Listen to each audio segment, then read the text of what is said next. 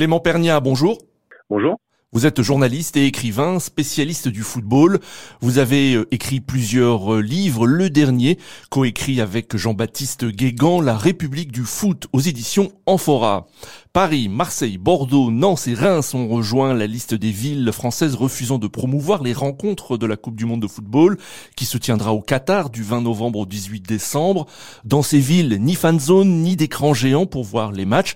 Pourquoi, euh, selon vous, cette mobilisation contre cette Coupe du Monde au Qatar à quelques semaines du début de la compétition? C'est la question que j'ai envie de presque de poser à ceux qui ont pris ces décisions. On peut, euh, on peut être contre cette Coupe du Monde à titre individuel on peut se dire qu'une Coupe du Monde l'hiver, euh, ce n'est pas très bien. On peut être contre la dimension écologique euh, qu'a revêtu cette Coupe du Monde. On peut être contre les drames humains qu'il y a eu.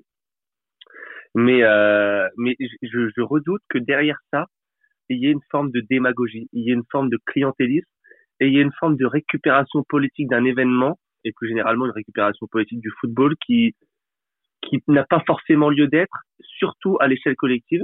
Pour revenir sur le cas spécifique de Paris, c'est quand même l'hypocrisie absolue quand on sait que le PSG est détenu par le par le Qatar, euh, quand on sait les déclarations passées de la maire de Paris Anne Hidalgo sur euh, euh, sur l'importance du Qatar pour la France et pour Paris, ce boycott de dernière minute, je trouve ça un poil osé, si ce n'est hypocrite. En plus, boycotter des fan zones en novembre quand il fera 5 degrés, entre nous, euh, je ne suis pas sûr qu'il y ait beaucoup de monde qui se réunissent dehors euh, sur les sur les grands rassemblements. Alors vous avez évoqué la, la mairie de Paris, euh, justement. Est-ce que la mairie de Paris ne se met pas en difficulté face aux dirigeants qataris propriétaires du Paris Saint-Germain? Je pense que l'investissement à long terme des dirigeants qataris à Paris, leur projet, leur projet de soft power, leur projet de développement de marque qui, qui a réussi complètement aujourd'hui, dépasse évidemment les velléités politiques euh, conjoncturelle de Madame Hidalgo et de ses élus, même si évidemment euh, c'est très ingrat de la part de la mairie de Paris dans le monde du football, hein, ce boycott ne fait pas l'unanimité. Le président d'honneur de l'AS Saint-Etienne, Bernard Cayazo,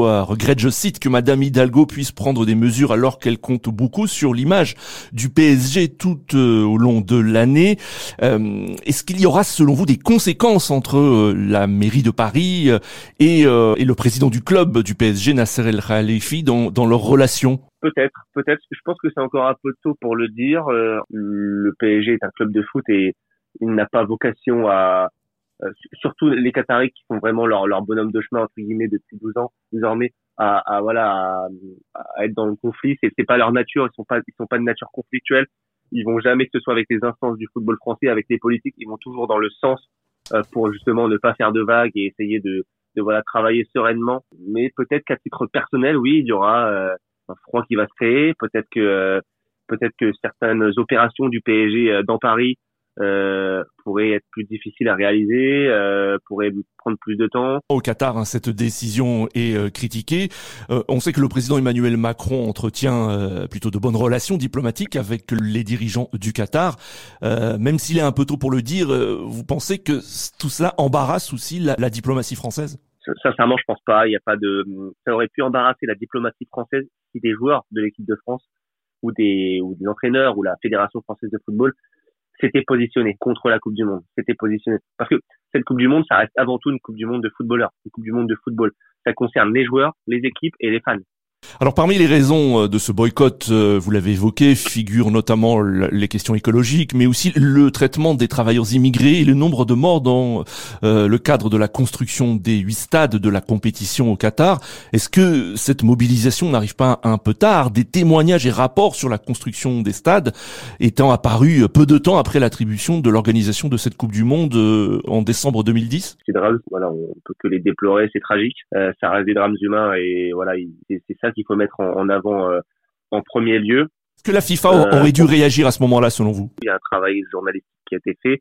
Euh, The Guardian avait sorti les chiffres des, des, milliers de, de, décès, et je suis d'accord avec votre constat qui est de qui est que les, les, les politiques, les boycotteurs entre guillemets, se réveillent deux mois, trois mois avant la Coupe du Monde. Mais vous savez, quand on a sorti la République du foot avec Jean-Baptiste Guégan, on avait dit, on avait écrit dans le livre, vous allez voir, ils vont tous se réveiller en, en octobre et novembre pour dire on appelle à ne pas aller à la Coupe du Monde, à boycotter. On appelle ça de la récupération politique. Et oui, c'est une indignation euh, presque à, géométrie variable. De, en 2014, ça pose pas de souci, mais en 2022, à un mois de la Coupe du Monde, ah bah ça y est, euh, maintenant non, on veut plus y aller. donc, donc oui, il faut aussi souligner, que grâce à ces enquêtes, grâce à ces mises en exergue des problèmes sociaux et humanitaires, eh bien, le, le salaire minimum au Qatar a pu être multiplié par quatre. certaines infrastructures ont pu être améliorées. Donc, d'ailleurs, Amnesty, même Amnesty International n'appelle pas au boycott.